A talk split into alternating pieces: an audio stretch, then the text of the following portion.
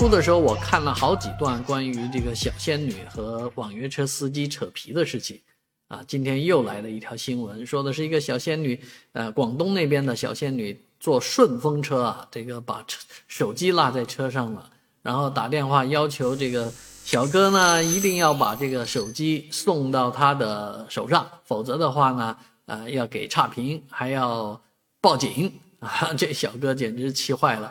啊，其实真的是被整得无语，因为毕竟他们这个距离啊，差到五十公里。如果五十公里免费跑过去送这个手机的话，这个好事做的也太好了。那一般人来讲是做不了这个事情啊。那这五十公里总该给一个什么费用吧？但是这个小仙女呢是完全不会呃考虑的，所以很多网友帮这个司机支招啊，送到最近的派出所完事儿。其实这是最好的办法，让他自己去派出所去取吧。啊，这个小仙女也真是想什么呢，是吧？但但是就因为这样呢，产生了很多社会矛盾、吵架。幸亏这事儿还是呃没有拉拉扯扯的事情啊。小仙女最终没办法的话，也只能啊去哀求这位司机大哥啊。啊，但是确实有这样的人，有这样的想法，真的很让人挺生气的。